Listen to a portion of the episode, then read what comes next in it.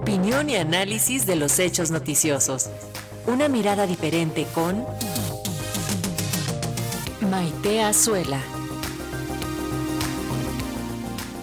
Y como cada martes tenemos el comentario de la maestra Maite Azuela en su columna Derechos Humanos en Resonancia, en esta ocasión con el tema migrantes y violencia. Maite, ¿cómo estás? Bienvenida. Buenos días. Paco, buenos días, con el gusto de saludarte a ti y a tu auditorio. Y pues nada más útil que la nota que me precedió, porque creo que vale la pena que revisemos siempre cómo son estos procesos de detención de migrantes.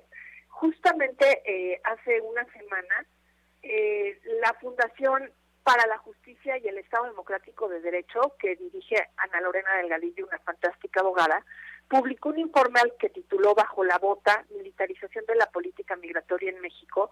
Bueno, algunos de los datos que arrojan de alguna manera nos hacen ver cómo en la, cómo en la historia no había, no se había aplicado nunca una operación de tan grandes dimensiones con el uso de todas las Fuerzas Armadas del país, justamente para contener el flujo de personas migrantes que provienen del sur, ¿no?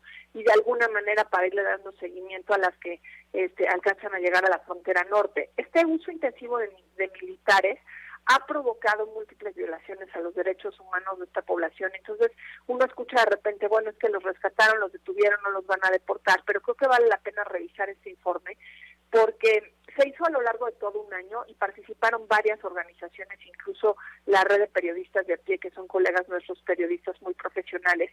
Y en este documento, pues se, se, se señala cómo las Fuerzas Armadas detienen al mayor número de personas migrantes y muchas de ellas, pues de forma arbitraria, básicamente, y esto es lo, más doloroso, con base en un perfil racial, ¿no? De las víctimas.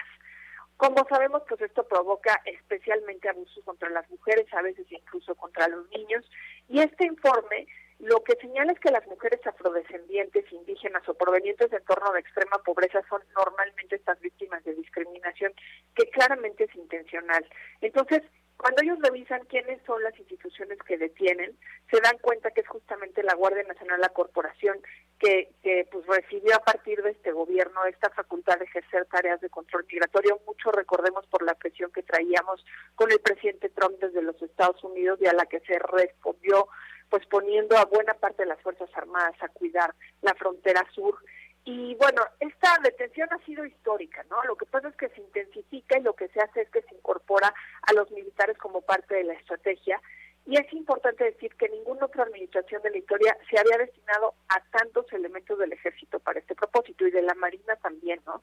Eh, el informe nos va dando cuenta de cómo sucedió con Vicente Fox, de cómo sucedió con Peña y con Calderón, y pues sí, definitivamente este, este es un sexenio en el que la presencia de las Fuerzas Armadas es muy notorio y tiene varias recomendaciones. A mí me gusta siempre ir a la propuesta y no solamente revisar aquel diagnóstico en el que claramente pues nos sensibiliza y nos avisa cómo la apuesta es más letal en contra de las personas migrantes, pero creo que también nos empieza a dar luces de hacia dónde tendría que ir este pues tanto los gobiernos de México y de Estados Unidos primero, por ejemplo, demandan que muy pronto puedan, o sea, lo antes posible, este pues ir eliminando esta respuesta militarizada a la migración y a otras formas de movilidad humana, porque bueno, hablamos mucho de migrantes, pero también hay personas que están solicitando asilo para México, no nada más están interesados en cruzar para Estados Unidos.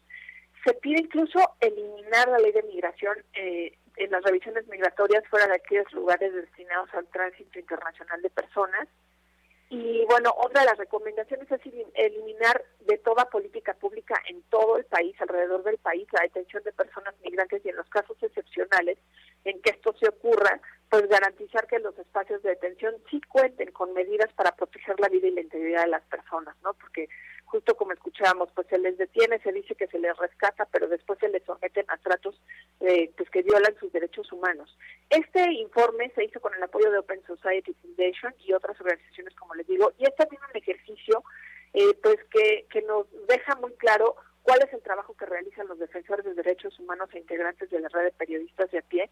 Creo que vale la pena que pongamos nuestra mirada en él, se los recomiendo muchísimo. Si ustedes entran a la página de la Fundación por la Justicia del Estado Democrático, van a encontrar bajo la bota y van a encontrar muchos datos precisos sobre cuál es el trato que se le da de parte de las Fuerzas Armadas a los migrantes. Con esto concluyo mi colaboración el día de hoy, Paco, esperando escucharnos el próximo martes. Gracias Maite, nos escuchamos el próximo martes mientras te seguimos leyendo en redes sociales. Un abrazo, hasta pronto.